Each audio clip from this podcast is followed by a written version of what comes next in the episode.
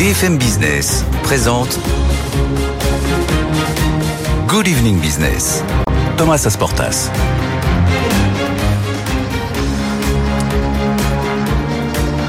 18h sur BFM Business. Bonsoir, soyez les bienvenus dans Good Evening Business sous le soleil entouré des cigales d'Aix-en-Provence parce qu'effectivement nous sommes ici depuis ce matin et tout le week-end à Aix-en-Provence pour vous faire vivre le grand rendez-vous de la vie économique française avant la coupure estivale, les rencontres économiques d'Aix-en-Provence. Nous sommes sur place depuis ce matin, tout le week-end jusqu'à dimanche pour vous faire vivre ces rencontres. Ce soir, Good Evening, Good Evening Business en direct jusqu'à 19h pour débattre du thème donc de ces rencontres d'Aix 2023.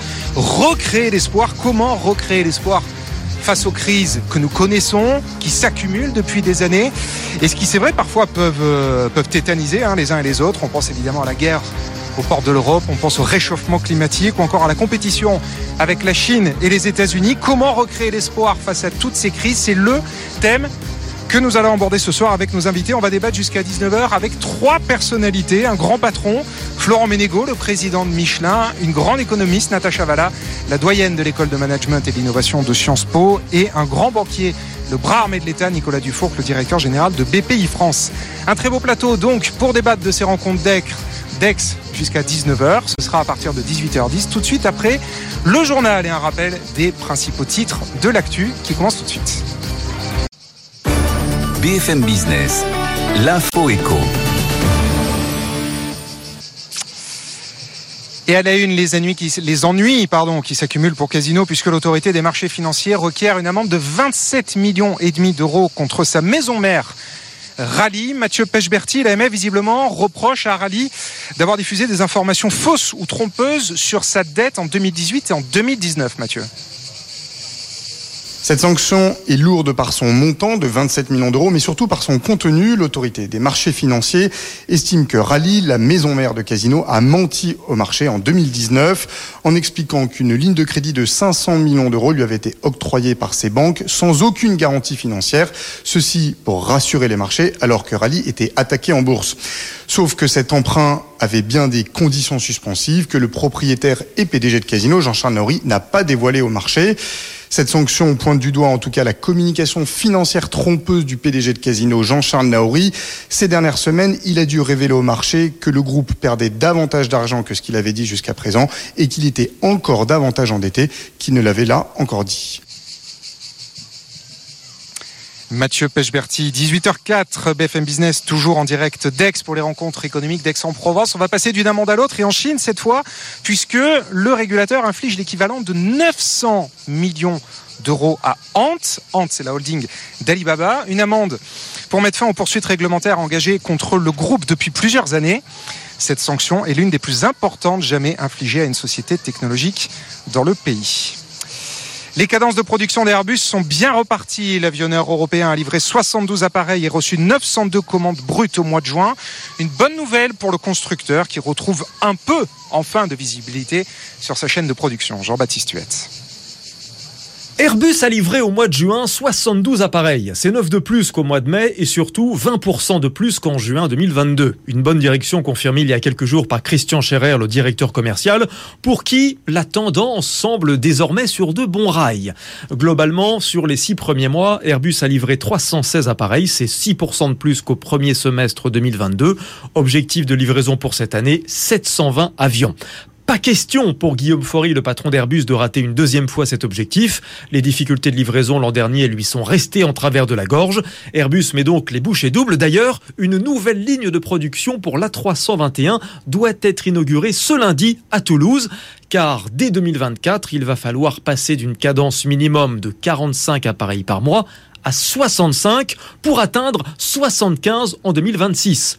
Un défi en perspective, car dans cet exercice, le constructeur dépend de toute sa chaîne de sous-traitance. Une pièce qui manque et tout est bloqué. Hors de l'avis de tous les acteurs du secteur, ça risque encore de coincer cette année. Jean-Baptiste Huette. Aux États-Unis, le taux de chômage reste historiquement bas. C'est l'un des chiffres du jour aux États-Unis. Un taux de chômage historiquement bas au mois de juin à 3,6% en ligne avec les attentes. Hors secteur agricole, 209 000 emplois ont été créés. C'est un petit peu en deçà de ce qui était prévu. On note par ailleurs que la hausse des salaires, elle, maintient la pression sur la Banque centrale américaine qui peine toujours à endiguer définitivement l'inflation aux États-Unis.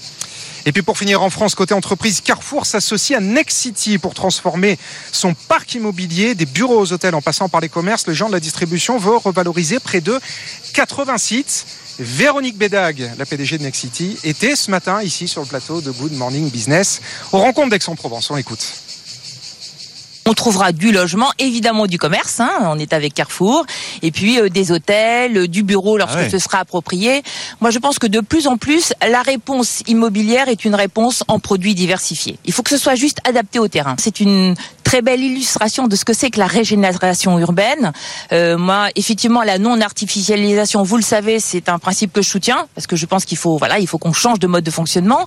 Et j'ai toujours dit, ça va pas nous empêcher de travailler, au contraire. Et vous vous souvenez, la dernière, j'étais euh, ici à la même heure et je vous avais dit, on se retire de l'international, j'ai besoin de fonds propres. Ouais. Il y a beaucoup de choses à faire sur le territoire. Et avec Carrefour, on est convaincu qu'on va réussir à la fois à drainer des flux, au fond, dans les centres commerciaux de Carrefour, mais aussi à recréer de très belles euh, quartiers, de très beaux quartiers de ville. Voilà la patronne de Next City, Véronique Bédag, qui était au micro de Laure Closier et Christophe Jacubizine de, dès ce matin aux rencontres d'Aix. Allez, 18h07 avant de retrouver nos invités, on file sur les marchés.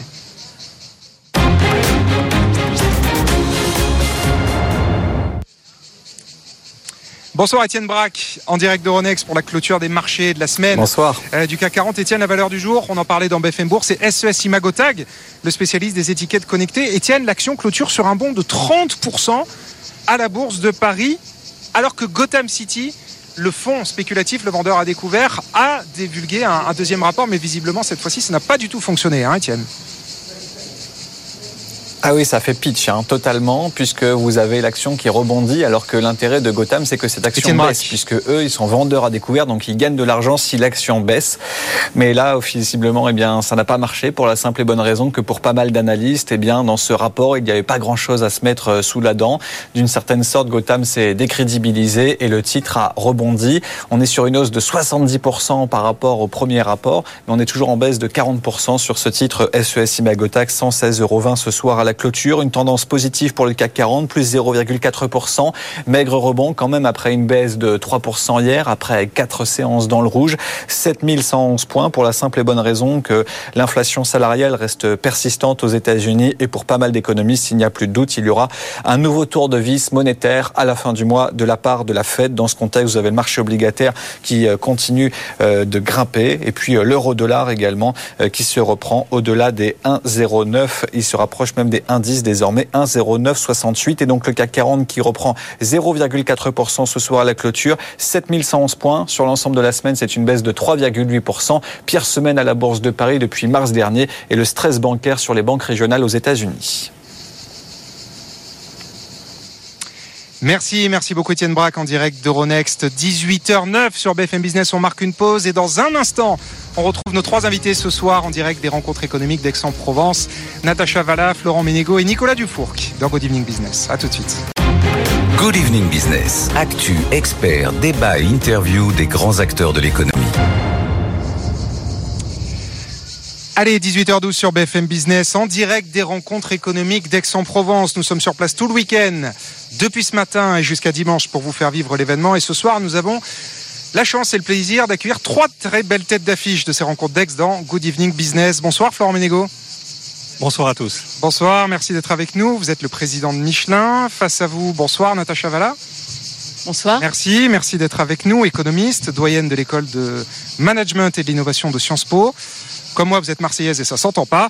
Et à côté de vous, bonsoir Nicolas Dufourc. Bonsoir. Merci d'être avec nous, bras armé de l'État, investisseur des pouvoirs publics, directeur général de BPI France. Merci à tous les trois d'être là, chacun euh, avec son regard, chacun avec son expertise pour répondre à cette question des rencontres économiques d'Aix de cette année. Comment recréer l'espoir Comment redonner de l'espoir aux gens face aux crises Première question, parce que je trouve quand même le, thème très anxiogène. Première question, d'abord un petit tour de table. Je voulais vous demander aux uns et aux autres ce que vous en pensez. Est-ce que pour vous, on a, on a perdu l'espoir en ce moment Est-ce que la période est vraiment si euh, déprimante Florent Ménégo, je commence avec vous. Je pense qu'au contraire, nous avons beaucoup d'opportunités devant nous et que euh, finalement, quand on regarde notre passé euh, historique, finalement, nous avons au cours des, du dernier siècle sorti des centaines de millions de personnes de la pauvreté. Euh, le monde euh, s'est plus globalisé, euh, la population humaine a cru assez considérablement, la richesse moyenne individuelle a beaucoup progressé, quand même, il y a quand même beaucoup de motifs de satisfaction. Et puis juste une, une chose, si on était en 1943, la question c'est est-ce qu'on aurait une vision du monde beaucoup plus euh, difficile que celle qu'ils ont connue en 1943. Donc moi je pense que derrière, euh, aujourd'hui, il y a bien sûr beaucoup de difficultés, il y a encore plein de choses à faire, mais il y a beaucoup de motifs euh, d'être optimiste. D'optimisme. Vous partagez, Natacha Valas, cet optimisme? Alors l'optimisme par rapport à une période finalement assez longue où on a collectivement tra traversé une séquence de crises, des crises qui ont été proches euh, les unes des autres, quasiment depuis 20 ans, hein, on peut le dire. Donc je pense que l'optimisme, il peut venir de ce fait-là qu'on a une génération qui a qui est né et qui a grandi dans un environnement très incertain où il y avait des chocs les uns après les autres. Et finalement, aujourd'hui, on a tiré des leçons qui sont de nature très très différentes les unes des autres. On a traversé une crise de dette souveraine, on a traversé des crises bancaires, on a traversé une crise sanitaire, la guerre. Donc toutes ces choses-là, on les a traversées et collectivement maintenant, l'idée c'est de reconstruire, de redéfinir un monde où finalement on arrive à travailler les uns avec les autres.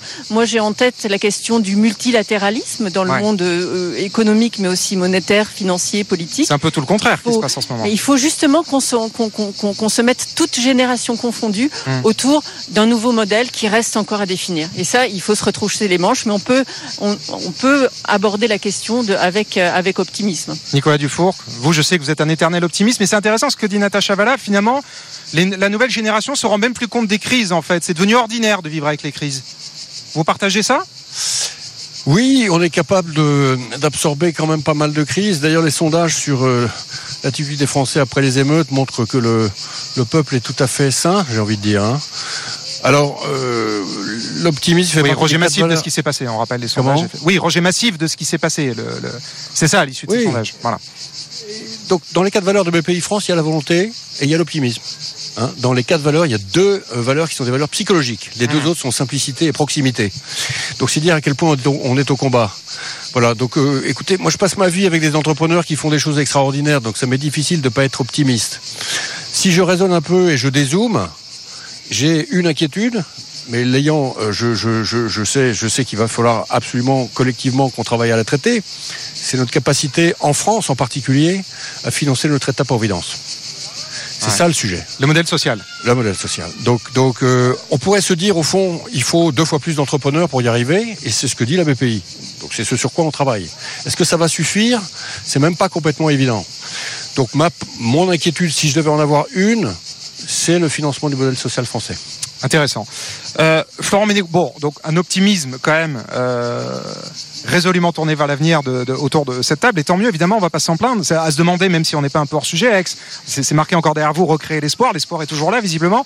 Mais quand même, vous, en tant que grand patron, patron industriel, qu'est-ce qui vous préoccupe le plus au quotidien dans toutes ces crises dans lesquelles vous naviguez? Est-ce que c'est la, la- la guerre, le retour de la guerre au port de l'Europe? Est-ce que c'est le la réussite de la transition climatique? Est-ce que c'est la compétition économique avec la Chine et les États-Unis? C'est quoi quand même euh, le, plus préoccupant dans tout ça pour vous, encore une fois, euh, grand patron industriel? Alors en fait, nous avons tous ces sujets à la fois à traiter, mais il y a des sujets plus profonds. Je pense qu'aujourd'hui, nous avons une question de, devant nous qui est la question de la répartition de la richesse. Et puis au sein de l'entreprise, la question de la répartition de la valeur. Et enfin, plus profondément sur les couches, sociales et euh, c'est au fond et surtout d'ailleurs en Europe de l'Ouest et dans les Amériques, la question du rapport au travail, la question du rapport à l'effort, la question de, du rapport à l'entreprise. Et il y a des raisons d'être très optimiste, mais les sujets de préoccupation de fond sont, pour moi, ces, ces, questions, ces questions-là. Sur la répartition de la richesse, la question, c'est comment on fait en sorte que le développement dans certains pays ne se fasse pas ah, par l'effondrement de pans entiers euh, de l'économie d'autres pays. Euh, comment on fait pour faire en sorte que euh, tout le monde ait accès à plus de richesses, plus de devenir c'est une première question. Sur la question de la répartition de la valeur, la question c'est de faire en sorte que la rémunération du capital finalement ne soit pas excessive par rapport à la rémunération du travail, parce que la rémunération du travail, elle, elle est empreinte des valeurs, de l'effort, du progrès et de, tout ce qui fait l'entreprise au quotidien. Et puis euh, la question de, du rapport au travail, c'est de se dire en fait, il n'y a pas de magie. Euh, les, la, la, valeur ajoutée, la, la, valeur, elle est créée quand on pense à la valeur pour la planète, l'économie de la ressource, la valeur du développement d'une société, la valeur pour les gens, puis la valeur économique, c'est le progrès, l'effort, le, le travail qui crée tout ça. Bon, donc quelque part, vous, à votre niveau de, de, de chef d'entreprise, on n'est pas tout à fait dans les sujets que j'ai donnés, hein, de, de, vraiment de massif de société, que ce soit le réchauffement climatique, euh, que ce soit la, la, que ce soit la guerre. Euh, vous, vous, vous êtes vraiment centré sur cette question euh, sociale du, du, partage de la valeur. Ça rejoint ce que vous disiez, le, le, le modèle social. Pour vous, Natacha, vraiment, qu'est-ce qui est le, préoccupant, le plus préoccupant dans, dans toutes ces anxiétés qu'on aborde ici à Aix cette année? Et dans ce que vous disent vos étudiants à Sciences Po, par exemple? Qu'est-ce qu'ils vous disent? Les, qu vous... les étudiants en Sciences Po, par exemple, m'ont dit cette année, pour la première fois depuis quelques années, que leur premier souci, qui avait été ces dernières années l'environnement, euh, la planète, leur premier souci, c'était l'inflation, le pouvoir d'achat, ah. les trajectoires intergénérationnelles. Donc la remarque la que j'aimerais faire, c'est que finalement, on, on, se rend compte aujourd'hui qu'on a vécu pendant plusieurs décennies une sorte de, macro de stabilité macroéconomique, notamment de stabilité des prix, mmh. et que dans l'environnement actuel, il faut travailler à retrouver cette stabilité des prix. Donc ça, c'est le travail des banques centrales, mais ouais. pas seulement, et à travailler sur la qualité de la croissance, sur la quantité de produits, euh, de, de, de, de richesses qu'on est capable de produire, bien sûr, parce que c'est ce qui va nous permettre de financer le modèle social par le biais des entreprises essentiellement, mais aussi de qualité de cette croissance-là et de, de, la façon dont on la mesure, cette croissance-là. Et c'est tout le sens du travail qui est vraiment un travail maintenant collectivement qui en, embarque toutes les, toutes les catégories de, de, de, de, de nos économies et de nos sociétés, qui est le travail sur la comptabilité extra-financière, c'est-à-dire la ouais. façon dont on peut tangibiliser, valoriser tout ce qui ne l'a pas été jusqu'à maintenant en termes de comptabilité d'entreprise, mais aussi de comptabilité nationale. Ouais. Et là, il y a un travail collectif majeur. Ouais, c'est encore un peu le tout, tout début de ça. Hein. On en est au tout début, mais ça encore, c'est un, un chantier essentiel parce que c'est le chantier qui va nous permettre d'exprimer nos valeurs dans les chiffres ouais. qui finalement va nous permettre de réconcilier euh, les, les, les, les, détracteurs de la croissance, ceux qui veulent une, une croissance, les, ceux qui sont un peu euh, se portent un peu en faux vis-à-vis -vis du modèle de l'entreprise, du modèle de capitalisme. Donc je pense que c'est ce qui pourra nous réconcilier cet exercice-là, mais il faut le prendre vraiment au sérieux. Oui, et s'y mettre pour euh, concrètement, comme vous dites. Vous, Nicolas Dufour, hier, la BPI a publié son, sa dernière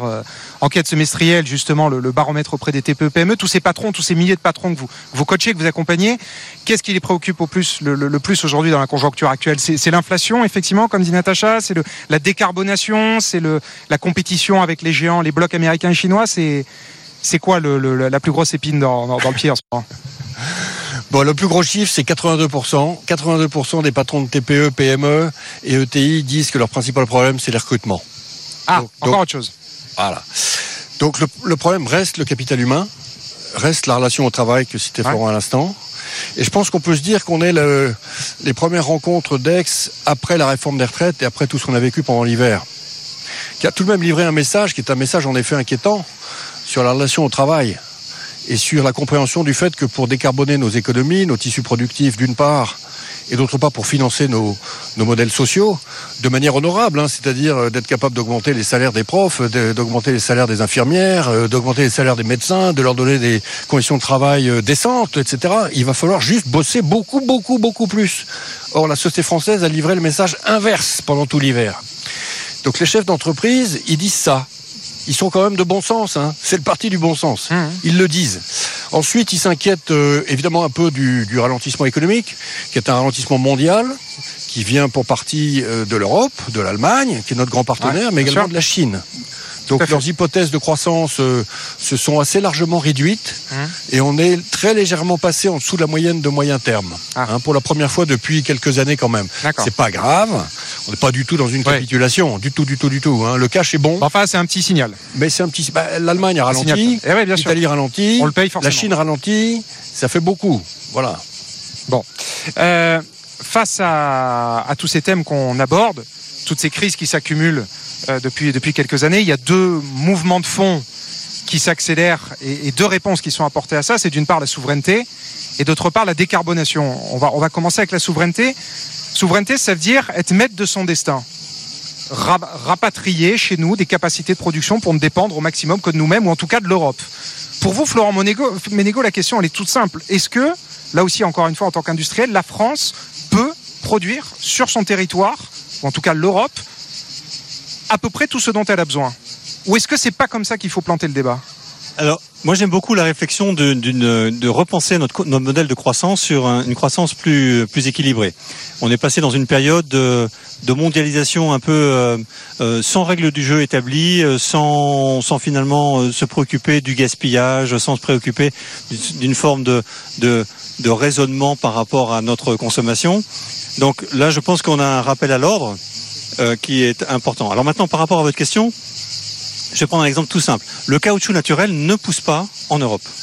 Pourquoi? Parce que les EVA, euh, il leur faut un climat tropical humide qui n'est que dans une bande de 200 km au nord de l'équateur et 200 km au sud de l'équateur.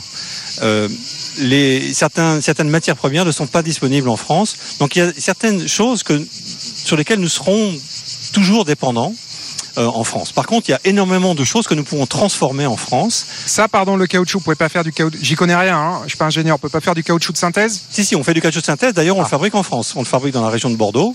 Donc, on, fait du caoutchouc de synthèse. Mais il n'a pas les mêmes propriétés que le caoutchouc naturel. Le caoutchouc naturel a encore des mystères, des choses qu'on ne comprend toujours pas et qui sont assez extraordinaires. La nature, mais elle met 7 ans à fabriquer le caoutchouc naturel. Dans nos usines, on met quelques minutes et on n'arrive pas à reproduire exactement ce que fait la nature. Intéressant. exactement. D'accord. Donc, mais, mais par contre, sur maintenant sur la question de l'industrialisation de la France, il n'y a pas énormément d'intérêt de, localiser en France tout type d'industrie. La France a un coût de production euh, élevé, mais elle a aussi des compétences cumulées très fortes. Mmh. Elle a aussi un tissu de recherche très intéressant, euh, des, personnes bien formées. Donc, euh, il faut se concentrer sur des industries d'avenir du, futur. Donc quand j'entends le mot réindustrialisation, ça me fait toujours un petit peu peur parce que ce qui est parti n'a pas forcément beaucoup de raisons de revenir. Par contre, il y a des tas de choses qui ont raison de se développer en France. Par exemple, on va prendre les filières à hydrogène. Là, il y a un espace, euh, toute la, chaîne de valeur hydrogène peut être fabriquée en France, mmh. de la production jusqu'à la consommation mmh. euh, de l'hydrogène. Et vous d'ailleurs, Michelin, vous misez beaucoup dessus. Hein oui, on mise, pas votre métier sur les piles mais vous, y allez. Quoi. Mais, mais, et ça, ça peut très bien être fait en France de manière assez compétitive. Maintenant, aller reprendre des, des, chaînes de valeur qui sont assez faibles en valeur les relocaliser en France pour le fait de les relocaliser en France n'a pas forcément beaucoup d'intérêt. Non, mais le discours des pouvoirs publics, Florent Ménégo, euh, et notamment d'ABPI, c'est de dire pas tout relocaliser, mais tout ce dont, tout ce qui est essentiel. Oui, oui. Voilà, pas forcément euh, strictement se concentrer sur la valeur économique et sur la valeur ajoutée, mais euh, typiquement dans la santé, il y a des médicaments où il n'y a plus vraiment de valeur ajoutée, mais on en a absolument besoin, donc on rapatrie. Il n'est pas normal d'attendre des semaines des médicaments dont on a absolument besoin pour soigner les individus. Voilà. Mais, mais c'est la même chose sur la décarbonation c'est du bon sens vis-à-vis des humains. Euh, euh, le problème, c'est pas la planète en tant que telle, c'est ce sont les humains. Si on fait pas attention, on va tuer les humains sur Terre. Donc en fait, le problème, c'est de, de, de, raisonner par rapport à ça. Hum. Donc la souveraineté, c'est une question de bon sens. Si vous êtes obligé d'attendre sur un tarmac que euh, l'aspirine dont vous avez besoin ou euh, hum. le doliprane dont vous avez besoin puisse arriver par avion d'un l'autre bout du monde, c'est pas forcément logique. Donc je suis d'accord avec vous, c'est tout ne se résume pas à la valeur ajoutée financière et c'est la valeur ajoutée vis-à-vis des êtres humains euh, qui bah forment la société dans laquelle on agit. Ouais, Natacha Valla, votre point de vue d'économiste, vous justement sur la relocalisation, sur la réindustrialisation, quel est le bon modèle? Ben, Il me semble que pour répondre à cette question, il faut qu'on travaille sur les conditions qui rendraient une activité économique différente de celle qu'on a aujourd'hui possible et souhaitable. Et parmi ces conditions, euh, il y en a une qui est la productivité de nos facteurs de production, en particulier la productivité du travail. J'y reviendrai parce qu'en France, malheureusement, depuis la crise, on a une productivité du travail en Europe qui est beaucoup plus faible que, celle, que chez certains de, nos voisins. Et la deuxième, mais c'est plutôt le terrain de Nicolas, c'est la capacité d'innovation. Et là encore, on a des point d'interrogation sur le fait que, on regarde ces études-là euh, qui, ont été faites récemment, sur le fait qu'une entreprise qui fait face à des prix de l'énergie plus élevés que d'habitude, donc à un choc de prix euh, d'intrants énergétiques, euh, d'un point de vue théorique, on a pu développer des idées selon lesquelles bah, c'est bien parce que ça va, ça va développer des produits nouveaux comme ça, et puis on va réussir, par le biais de l'innovation, à passer le cap de ce choc, de ce choc d'offres. Et en fait, dans les données, on le trouve pas du tout. Ça, en fait, c'est pas du tout univoque. Donc, il va falloir qu'on arrive à le concrétiser de façon très pragmatique dans des processus d'innovation, dans des chaînes de financement qui sont, euh, euh, alors heureusement qu'on a la BPI en France, mais qui sont peut-être pas complètement complètes dans la logique de croissance des entreprises, etc., etc.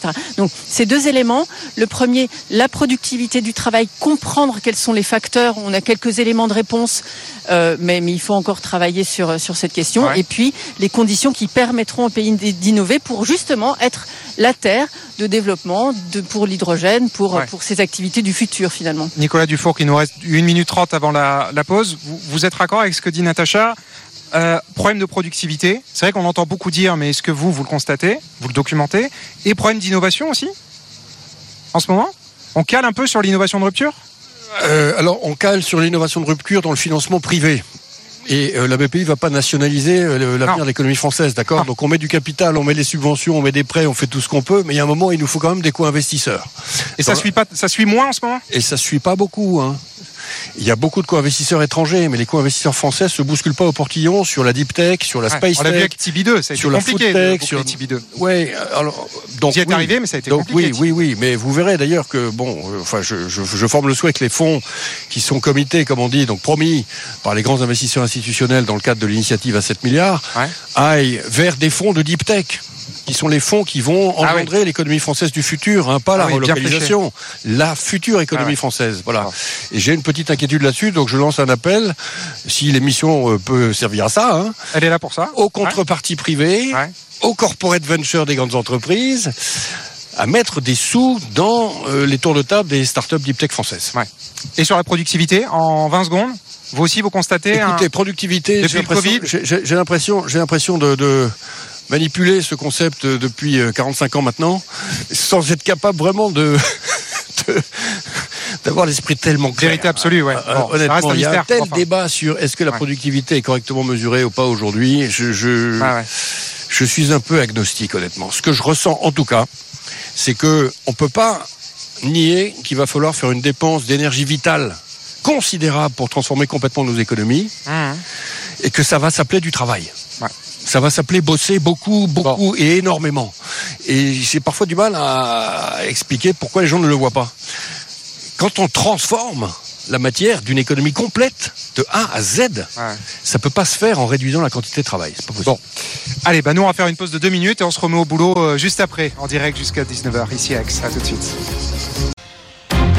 Good Evening Business. Actu, expert, débat et interview des grands acteurs de l'économie.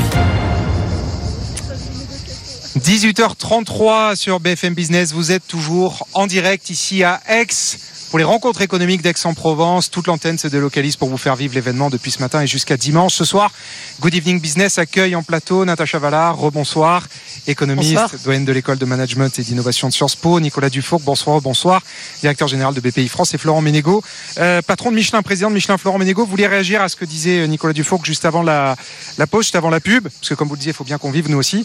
Euh, il y a un problème, vous dites que la productivité est liée au coût du travail en France non, mais c'est un facteur indispensable. C'est-à-dire de dire, si on ne veut pas renoncer à notre modèle social français, il faut accepter le fait de dire, comme le coût du travail en France est le plus élevé d'Europe, et parmi les plus élevés du monde, il faut impérativement le compenser par de la productivité, pour avoir après derrière un certain équilibre, pour que la France se situe dans le monde de manière à peu près compétitive. Mmh. Et donc si on a euh, des cerveaux, euh, des... Euh, des compétences, de l'innovation, il faut aussi qu'on ait un coût raisonnable d'obtention de la production. Mais alors, un exemple très concret, vous chez Michelin, vos salariés français sont moins productifs. Un, est-ce qu'ils sont moins productifs qu'avant la crise? Et deux, puisque vous êtes arrivé en 2019, donc pile avant la pandémie. Et deux, est-ce qu'ils sont moins productifs que leurs collègues partout dans le monde? Alors, non, parce que nos, nos, nous, nous, travaillons en permanence sur la productivité. C'est-à-dire qu'en permanence, en fond de tout ce qu'on fait, de notre innovation, nos investissements, nos développements, on a toujours la productivité en tête pour dire non mais en fait on est toujours obligé de se comparer par rapport au reste du monde. Et donc nos équipes sont toujours en train d'imaginer comment on peut faire la même chose en utilisant beaucoup moins de ressources. Alors qu'elles soient euh, ces ressources soient des ressources matérielles ou des compétences humaines. Euh, Nicolas Dufourc, le, on parle, on parle de coût du travail, on parle de relocalisation. On voit bien qu'il y a des modèles économiques qui marchent et d'autres qui ne peuvent pas marcher. Et typiquement, euh, il y a ce débat autour de l'automobile.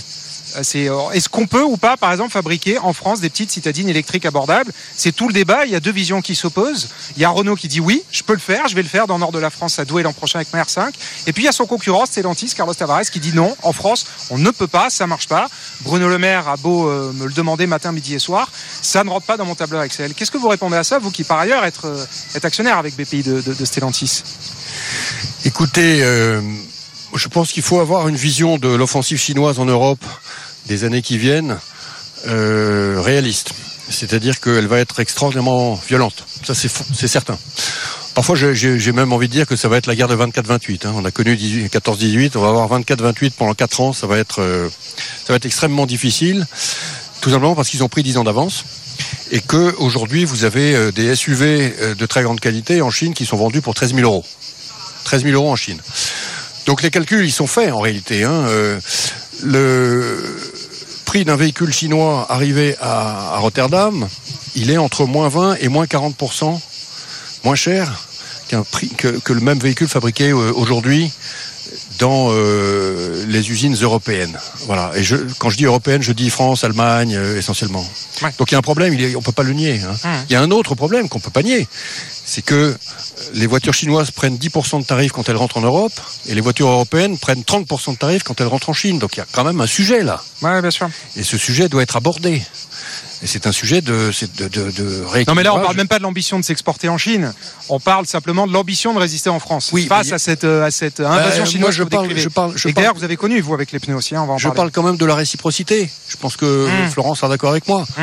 La réciprocité avec la Chine est fondamentale dans cette Mmh. affaire. Ouais. Et on voit bien que le sujet est très complexe, puisqu'il suffit qu'on commence à en parler pour que la Chine bloque le germanium et bloque le gallium. Ouais, tout à fait. Donc, donc c'est très très fait. compliqué cette affaire. Ouais. Par conséquent, euh, je, je, je comprends tout à fait qu'on souhaite que euh, la voiture électrique de Peugeot d'entrée de gamme pour la classe moyenne soit fabriquée en France. Et en même temps, j'entends les arguments de Carlos Tavares. Je suis au bord de Stellantis, moi. Bah oui. Et donc, je vois passer tous les chiffres. Bah oui. Je vois passer. Alors, il y a une vraie question aussi. C'est, on a Donc, décidé pardon, mais donc il a raison, Carlos Tavares. On a, on a décidé de faire un groupe qui fait, quatre- qui fait 14% de marge. Ouais. On pourrait tout à fait décider de faire un groupe qui fait 5% de marge. Et là, ça passe. Ouais. Mais pourquoi est-ce qu'on fait 14% Parce qu'il faut absolument, pour être capable de tenir dans la transition qui est considérable, d'une profondeur euh, extraordinaire, hein, qui va être darwinienne, des 10 ans qui viennent de l'automobile euh, européenne, il faut accumuler un trésor de guerre. Pourquoi est-ce qu'on fait 14% de marge Pour accumuler le trésor de guerre qui fera que peut-être d'ailleurs, on sera l'un des derniers des Mohicans, après le 24-28 dont j'ai parlé tout à l'heure. Ouais, c'est pas. C'est chaud, pardon, ce que vous êtes euh, en train de dire là. Mais donc, enfin bref, Carlos Tavares, il a raison sur toute la ligne en vérité là, dans, dans le, le paysage qu'il est en train de décrire. Et la, la conclusion de tout ça, c'est que si Renault le fait, c'est parce qu'ils font deux fois moins de marge en vérité. C'est ça que vous êtes, euh, pardon Nicolas Dufour avec, avec votre micro, c'est ça que vous êtes, euh, ça que vous êtes en train de dire. Vous voulez plus répondre. Mais Na- Natacha Valla, non mais en fait, il faut choisir sur le, il faut faire un choix sur les marges typiquement et de modèle économique. Alors, euh, les marges, on, il y a, il y a beaucoup de, on parle beaucoup des marges en ce moment, notamment sur les commentaires de l'inflation, les Ouais. marges qui auraient augmenté. Ouais. C'est, peut-être un sujet un peu différent, mais on peut pas trop. Alors, les marges, c'est un élément essentiel de stratégie à, à moyen terme, co- comme, comme il vient d'être, Ouais, développé. Ouais, de- Donc, d'avoir cette vision stratégique, c'est quand même un élément euh, d'optimisme pour justement la, la pérennité de notre appareil productif aujourd'hui. Je pense que l'élément essentiel qui a été évoqué, c'est la question de, de la réciprocité.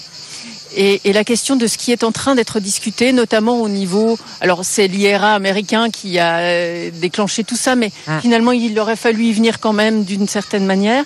Et on est aujourd'hui en Europe un peu empêtré dans un débat où qu'est-ce qu'on fait, Euh, qu'est-ce qu'on taxe où, est-ce qu'on taxe aux frontières, est-ce qu'on utilise, je pense notamment au financement de la, de, de, de la, enfin, de, la transition énergétique. Hum. Euh, est-ce qu'on fait, est-ce qu'on utilise les ETS, est-ce qu'on fait un mix des deux, est-ce qu'il y a autre chose de mieux à faire?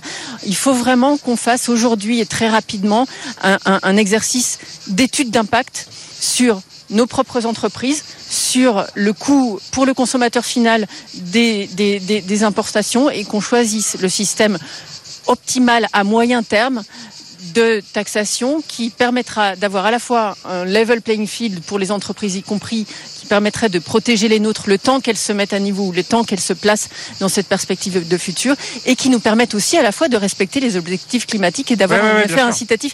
Donc c'est en fonction des paramètres et des- et des valeurs de paramètres qu'on choisit, c'est soit soit une injonction contradictoire et il va falloir choisir, soit ça retombe sur le consommateur final et il va falloir payer des produits plus taxés, euh, soit au détriment de notre appareil productif. Donc là, il y a un vrai choix de politique économique qu'il faudra qu'on fasse au niveau national, mais aussi et surtout au niveau Européen. européen. Et là, c'est peut-être que là que le, pro- Oui, oui, on le va- facteur d'optimisme est un petit peu, un Ah. petit peu plus Bon. modéré que tout à l'heure. On va, on va y revenir évidemment dans un instant, Natacha. Mais alors, vous, Florent Ménégo, je le disais, vous, vous l'avez déjà vécu, cette déferlante chinoise, cette avalanche de pneus à bas coût qui, qui, qui ont inondé le marché. Comment est-ce qu'on résiste à ça? Comment est-ce qu'on répond à ça? Parce que vous êtes Alors- toujours là, vous avez survécu. Voilà, 24-28, vous, c'était euh, Oui, c'était oui. 18-22. C'est- quoi. Oui, c'est ça. Mais, mais, mais c'est vous pas êtes fini. toujours là. Et ça, pas ça pour- et c'est pas fini. Ça n'est pas fini. Alors, c'est quoi la, que la derrière- riposte Donc derrière, il y a différents niveaux. Donc nous, la, la seule réponse possible, c'est l'innovation permanente. Euh, c'est de travailler sur la productivité, c'est de faire en sorte que de maîtriser à peu près les coûts des facteurs. Mais la réponse première, c'est l'innovation. C'est d'être capable d'être toujours en avance euh, technologique euh, majeure par rapport à, à ses concurrents. Alors maintenant, il y avait un autre facteur qui est très important. Pardon, sur l'innovation, vos pneus sont plus innovants que les Chinois? Ah, Parce sont- par exemple, sur la voiture, on voit plus la différence. Ah ben- Sur les pneus, on arrive à garder une. Mais écoutez, en fait, euh, si vous essayez le même véhicule, euh, je vous invite euh, à essayer votre véhicule équipé avec des pneus Michelin et, et le même véhicule, dans les mêmes circonstances, équipé d'autres pneus, vous verrez une différence euh, énorme. De prix aussi, j'imagine. Il y a une légère différence de prix, mais qui n'a rien à voir avec la valeur. La différence de valeur est en faveur du modèle Michelin par rapport au, reste. Alors maintenant, euh, il Donc l'innovation. question, il y a l'innovation, et la deuxième chose, c'est les règles de la concurrence en Europe. Qu'il ne faut pas être naïf. D'ailleurs, en face de nous, euh, en face de nous Européens, nous avons des marchés qui sont protégés. Hum. Donc des, et- mais l'Europe n'a pas de marché protégé. L'Europe est ouverte. Les règles de concurrence établissent que le consommateur doit être privilégié à tout prix, y compris C'est euh, en favorisant l'importation de produits qui sont établis sur la base de coûts de facteurs qui n'ont rien à voir avec les règles qu'on impose en Europe. Donc, euh, les règles fiscales, les règles en matière sociale, les règles en matière de protection, les règles en matière de qualité. Donc Et vous dites il faut une taxe carbone aux frontières, mais beaucoup plus ambitieuse que ce qui va être fait. Ben, la taxe carbone aux frontières, on y est par exemple très favorable, Ouais. à condition qu'on ne commence pas par les matières premières. Parce que si vous faites une taxe carbone aux frontières sur les matières premières, Ouais, vous qui toute la transformation des matières en Europe ouais. va devenir Mmh. non compétitive. Hum. à partir du moment où il n'y a pas la même l'équivalence euh, euh, ailleurs dans le monde. Donc là, il faut être pragmatique. Il faut, il faut donc regarder dans, en Europe en disant euh, il faut d'abord faire en sorte que les transformations aient le temps de se faire. Et donc on, la discussion de tout à l'heure, c'est compte tenu des règles actuelles en vigueur. Oui, il y a des choses qui font que oh, bah, aujourd'hui, euh, si on veut pouvoir financer les choses, il faut réaliser du, de- de- du profit. Hum. Et si on veut pouvoir euh, le faire dans de bonnes conditions, bah, il faut derrière accepter le fait de dire bah, on est obligé euh, d'obtenir un coût de production d'un véhicule euh, donné euh, et ça ne peut pas se faire dans tous les pays. Parce que derrière, le coût des facteurs et les règles du jeu sont pas identiques. Nicolas Dufourc. Vous prenez le secteur des vélos électriques. Hein on finance quantité de PME qui d'ailleurs sont des PME parfois du secteur de l'automobile qui se relancent sur le vélo électrique partout en France. Comment est-ce qu'elles font? Elles y arrivent parce que l'Europe a remonté les tarifs sur les vélos électriques. Et donc la, la- la mécanique des droits de douane est une bonne mécanique. En fait, ce que vous voyez, c'est que quand on protège, Elle a remonté, pardon, les prix des, enfin les vélos qu'on exporte, c'est ça On, a, on met vélo- des droits de douane le sur vélo euh, les électrique importations chinois Ouais. entré est significativement taxé maintenant. D'accord. Voilà. La DG Trade, c'est la direction générale de la, La Commission européenne à Bruxelles, a pris cette Margaret décision, ouais. l'a fait valider par les 27 en Conseil, Mmh. et donc on a décidé de protéger la renaissance du vélo électrique européen. La conséquence, c'est qu'il y en a partout et qu'à la limite, même j'ai un problème, c'est que je vais peut-être pas pouvoir tous les financer. Quoi. Hum. Et donc le, la méthode du droit de douane, elle est efficace, on la connaît. Ouais. Il faut simplement se sortir de la C'est étonnant de votre part, Nicolas Dufourc, de se plaidoyer pour les, les taxes, les droits de douane. Je- moi, mon plaidoyer, il est pour la réciprocité. Ouais. C'est- une base démocratique et élémentaire. Comment voulez-vous qu'on explique aux Français qu'on paye 30% quand on rentre au Chine. Et que les Chinois payent 10% quand ils rentrent en France sur une industrie qui est Mmh. cœur d'identité comme l'industrie automobile Ouais. Inexplicable. Inexplicable. Euh, vous disiez, donc vous aussi, hein, vous, vous partagez, euh, Natacha Valas, ce qui, ce qui est dit autour de cette table, l'Europe n'est pas vraiment à la hauteur pour l'instant, enfin une réponse encore un peu, un peu timorée. Il y a pourtant des débuts de réponse. Il y a, vous le disiez, ce Net Zero Industry Act. Il y a euh, cette loi sur les terres rares. On parlait de souveraineté, là on est en plein dedans. Il y a ce programme STEP qui a été présenté il y a quelques jours en France. Après, chaque pays peut aussi faire son, son projet de loi industrie verte. Tout ça, euh, mis bout à bout, c'est quand même pas vraiment à la hauteur de ce que font les Américains avec l'IRA, par exemple, ou des subventions chinoises. C'est encore un peu léger. Le problème, c'est que si on partait de la force de frappe commune pour, pour, pour agir, on aurait beaucoup plus de poids que si on faisait comme on le fait maintenant, euh, avec des approches nationales qui sont forcément fragmentées, forcément moins, moins puissantes. Je pense qu'il y, a une heure de vérité pour l'Europe euh, aujourd'hui. Qui, on a eu l'heure de vérité sur l'euro il y a il y a dix ans. Euh, On a passé le cap, ça s'est plutôt bien passé. On n'a pas réparé, on n'a pas complété l'euro comme on aurait dû le faire. Donc les talons d'Achille persiste.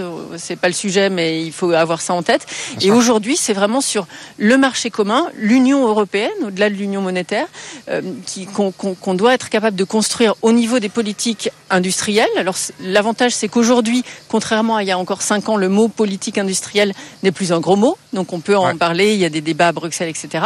On aborde ça un peu en terrain. Ça, c'est un vrai changement. de- Ça, c'est un vrai changement. Si on est capable de consolider là-dessus, d'avoir un agenda digital, on l'a, on com- commence à l'avoir à peu près, mais assez, assez, assez, assez, assez complet au niveau industriel, et qu'on arrive aussi finalement à construire. Et là, je glisse quand même le marché, le, le- le marché unique des capitaux, Ouais. euh, qu'on n'a pas encore et qui nous permettrait Voilà. justement d'avoir des canaux de réallocation de l'épargne entre pays membres.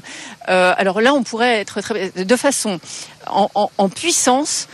On a une- un, un pouvoir extraordinaire, une force de frappe extraordinaire. Ouais. Il faut euh, que ces initiatives de politique économique soient complétées au niveau européen. Bon, alors effectivement, euh, on attend ce- ce- cette cohésion dans, la réponse à l'IRA. Parce que là, pour le coup, là-bas, ils se posent pas de questions. Effectivement, ils y vont à toute allure. Euh, Florent Ménégo, IRA, vous, qui êtes vraiment une, une multinationale par excellence, est-ce que c'est si séduisant qu'on le dit, qu'on le lit, qu'on l'entend? Est-ce que vous allez développer vos projets aux États-Unis encore davantage du fait de l'IRA? Comment est-ce que Michelin se positionne par rapport à ça? Alors Michelin directement. Vous avez le droit de dire oui, l'IRA, c'est c'est super. Oui, oui, mais je vais, je, vais, je vais le dire. Je pense que l'IRA est une très bonne initiative, euh, très astucieuse, qui est très bien conçue et qui non seulement apporte euh, des financements, mais en plus une simplification administrative euh, très utile. C'est-à-dire qu'on construit une usine euh, de batterie en, en moins de deux ans, alors que la même usine en Europe, sur le sol européen, va mettre 5, 6, 7 ans. Enfin, plus maintenant. ACC, on l'a fait en deux ans, trois ans. On fait, Ça, ça, c'est on s'américanise. Voilà, donc ça c'est beaucoup mieux. Et puis il y a une chose à l'intérieur de la l'IRA qu'on oublie, hein, c'est le Made in America. euh, qui est Ouais, une condition de euh, base, du ouais. financement. Voilà. Donc, euh, alors nous, Est-ce que vous, vous allez faire plus de Made in America? Alors, en fait, nous en faisons déjà beaucoup. Nous avons déjà une politique local to local, c'est-à-dire de fabriquer proche de nos, des marchés qui consomment. Et puis, euh, nous ne changeons pas. Notre stratégie, elle est à long terme. Notre, notre empreinte industrielle, elle est conçue à long terme. Donc, on n'a aucune modification liée à l'IRA. On bénéficiera de l'IRA euh, sur nos investissements si on, euh, quand on investira, mais on ne changera rien. Ah oui. Par contre, ce que je peux vous dire, Ce serait pas intéressant pour vous de produire davantage pour exporter, euh, je sais pas, Amérique du Sud, Canada, non? Ça aurait Non, pas de sens, En fait, euh, alors on le fait déjà, euh, mais on est net importateur sur cette zone, donc on va renforcer pour être plus proche des marchés notre outil de production industrielle. Et on bénéficiera euh, à la marge des, euh, des subventions américaines.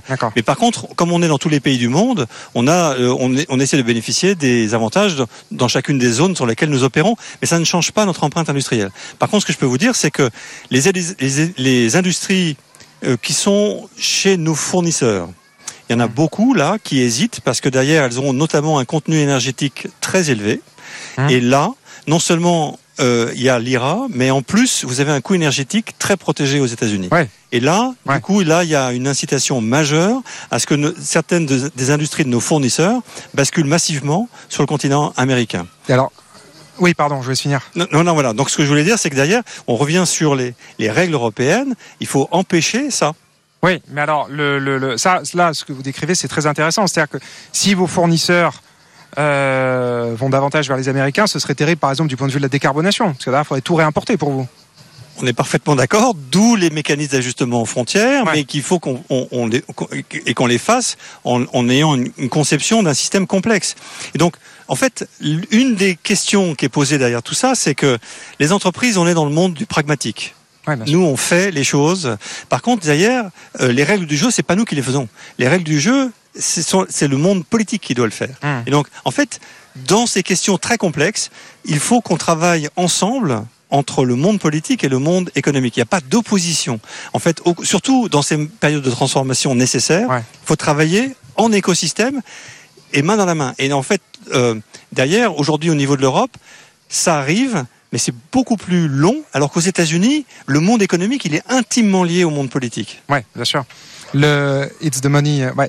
Mais le hum, the economy, pardon, euh, ce que disait Bill Clinton. Mais euh, Na- Na- Natacha, voilà, un point très intéressant aussi que soulevait Florent Ménégo, c'est la question de l'énergie, l'accès à l'énergie, à une énergie abondante, à une énergie à bas coût et une énergie décarbonée. Est-ce que ça, c'est vrai? Vraiment, tous les industriels disent que c'est le point clé en fait, plus que les subventions, plus que tout, c'est vraiment ça le point clé de la compétitivité européenne. Vous êtes d'accord avec ça? Avec ça et avec le fait qu'on ait besoin de, prévisi... de, de prévision, de Oui, faire des prévisions sur les structures de coûts à horizon au-delà de six mois. Et ça, c'est vraiment essentiel. Pourquoi? Parce que ça définit justement, ça commence à mordre sur la localisation des plans d'investissement et l'intensité des investissements par secteur et par chaîne, par, par- par- par chaîne de valeur. Donc là, ce qui est, ce qui est, ce qui est essentiel, c'est on a fait un travail sur l'énergie qui est un travail assez intéressant quand même, notamment la, la taxonomie européenne qui reconnaît le nucléaire. On a vraiment beaucoup avancé en l'espace de moins de 24 mois et je trouve que c'est vraiment c'est vraiment louable. Maintenant, euh, euh, il y a deux temporalités. Il y a la temporalité de la formation des prix de l'énergie qui a une saisonnalité euh, multiple et donc euh, et qui est en plus affectée par des chocs qui, qui sont prominents en Europe. Et il y a aussi des spécificités nationales qui sont, alors là, effectivement, les spécificités nationales, ça fait partie des héritages et des héritages qui ont une certaine inertie. On peut pas, en un claquement de doigts, transformer un appareil euh, productif ou un appareil euh, euh, de, de, de production de services de, de chauffage au ménage. Donc là, effectivement, on n'est pas tous logés à la même enseigne. Euh, Nicolas Dufour, que vous disiez tout à l'heure, le sujet numéro un là de mes patrons en ce moment, c'est la pénurie de main d'œuvre. Mais quand même, l'énergie, ça revient beaucoup aussi dans les projections à moyen long terme de se dire moi, si je veux rester en France, en Europe, il me faut une compétitivité énergétique. Oui, ce qui Vous revient, beaucoup, ça ce qui revient, c'est l'incertitude sur l'évolution des prix de l'énergie européenne. Puisqu'on est en pleine refonte du, de ce qu'on appelle le market design euh, européen, euh, qui normalement doit être euh, publié dans le courant de la fin de 2024, je pense, enfin peut-être début 2025, mais tout ça, ça fait loin.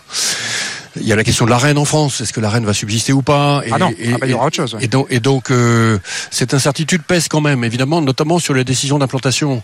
Au fond, on voit bien que on va avoir une source d'énergie euh, photovoltaïque en France qui sera grosso modo à 50 euros le mégawattheure. Bon, et on aura une source d'énergie nucléaire qui sera pour ceux qui pourront négocier des contrats long terme, y compris d'ailleurs des entreprises euh, familiales hein, de taille intermédiaire ou, des, ou, ou même des PME qui se seraient regroupées, euh, de l'ordre de, on va dire, 80-90 euros Mhm. le mégawattheure. Voilà. Et donc. Et ça, c'est compétitif, ça? Ensuite, c'est tout à fait binaire. Euh, c'est trop cher pour la chimie pure, mais c'est correct pour pas mal de choses. D'accord. Voilà. Donc c'est pas, vous voyez, ça, vous pouvez pas dire que c'est euh, définitivement trop cher pour réindustrialiser la France. D'accord. Il se trouve que l'industrie chimique française a beaucoup disparu. Hein. Elle s'est, elle s'est déportée vers l'Allemagne. euh, Elle s'est, elle, les, les grandes implantations se sont Ouais, faites à l'étranger. maintenant, là-bas, ça bouge, Et donc, hein, et donc BASF, ce sujet mord moins sur la chimie française que sur la chimie allemande. Ouais. Voilà. Bon, Hum. ça c'est l'actionnaire de Arkema qui vous parle. Tout à fait, tout à fait, l'un de nos plus, l'un de nos plus grands chimistes. Allez, il nous reste trois minutes quand même. Juste un, mot de conclusion pour chacun. On a beaucoup parlé euh, des, euh, voilà, comment recréer l'espoir. On a beaucoup parlé d'économie, de décarbonation, de réindustrialisation. On a quand même aussi évoqué un peu avec euh, notamment vous, Nicolas et, et Florent Ménégo, la question sociale. Est-ce que le point de départ quand même aussi de, tout ça, c'est d'expliquer aux gens ce qui se passe, les, les- mutations au cours, et de redonner du plaisir, enfin je cherche le mot de l'enthousiasme, de l'envie d'accélérer à fond dans, dans ces projets, parce qu'aujourd'hui ça suscite beaucoup d'anxiété, on le voit, et peut-être beaucoup plus d'anxiété que de que, que d'envie quoi d'y aller, de foncer.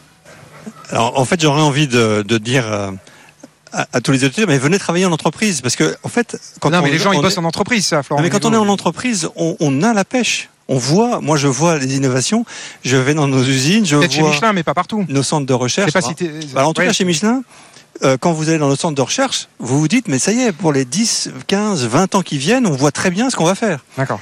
On a, on a euh, euh, donc, dans les entreprises, on- si on, on se redonne de la vision, on, on met les priorités en disant, au fond, euh, la priorité, elle est d'abord humaine, et puis on, on- si on Le partage de la valeur, ce que vous disiez Donc, au tout début. Le partage de la valeur est très important pour, pour reconnaître et récompenser Mmh. l'effort, le travail. Mmh. Une fois qu'on a fait ça, après, les, hommes, naturellement, ils sont nés pour faire du progrès.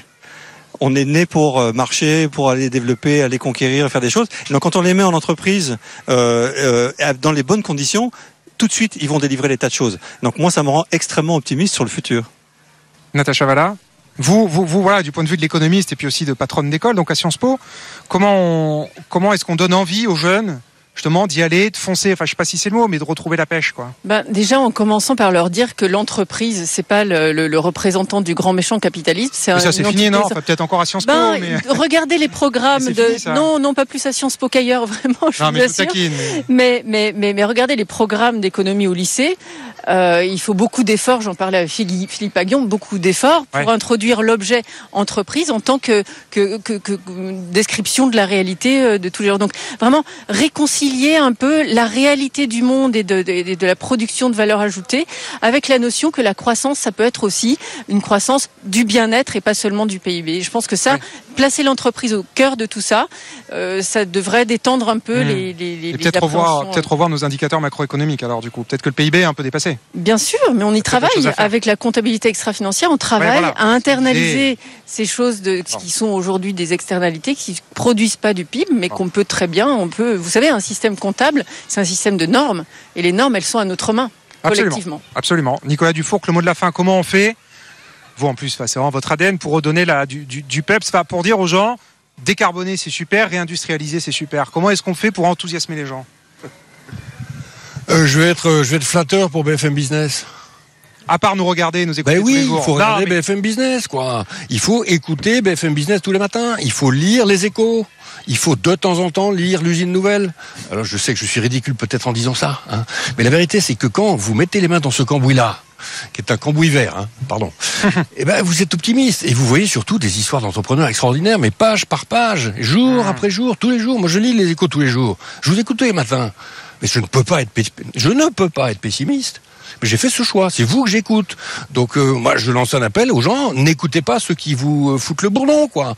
Écoutez ceux qui sont optimistes. C'est contagieux. De toute façon, on est dans un combat guide propre pour utiliser des vieux mots, hein, qui sont les mots du militantisme. La guide propre. Donc euh, c'est pour ça qu'on fait la French Fab aussi. Quand on a lancé notre coq bleu, le coq bleu, c'est le coq de la Renaissance française par l'innovation et la transition climatique. Bon, on a une communauté maintenant, on a 10 000 patrons de PME qui sont dans la communauté du coq bleu, qui, qui hissent le coq, le l'oriflamme, qui font sonner. Il y a un hymne. Ah bon? Oui, ils font sonner l'hymne dans leurs événements. Ok. Bon. Absolument. Et donc, euh, c'est comme ça qu'on on crée des effets de contagion dans la société française. Donc, merci pour ce que vous faites, en tout cas. Bon, euh, merci à vous parce que je peux pas mieux conclure que ce que vous venez de faire. On compte sur vous pour chanter l'hymne de la French Pub demain sur votre scène à l'Amphi. On, se retrace ça de près. Et merci à tous les trois. Merci infiniment d'avoir participé au plateau. Florent Ménégo, président de Michelin, Natacha Valla, économiste doyenne de l'école de management et innovation de Sciences et Nicolas Dufour, donc directeur général de BPI France. C'est déjà la fin de cette première journée spéciale ici au Rencontre d'Aix-en-Provence. BFM Business vous fait vivre l'événement tout le week-end. On est là demain et jusqu'à dimanche. Et dans un instant, après le journal de 19h, eh bien, place aux pionniers de Fred Mazzella. On parle des gens qui Eh Ben. Fred Mazzella leur donne la parole. Là aussi, les pionniers. 19h, 20h. Et puis, euh, à 21h, c'est iconique, bien sûr, avec Audrey Maubert. La France, c'est aussi le luxe, bien évidemment. Très bonne soirée. Et puis à demain pour la deuxième journée des rencontres d'Aix.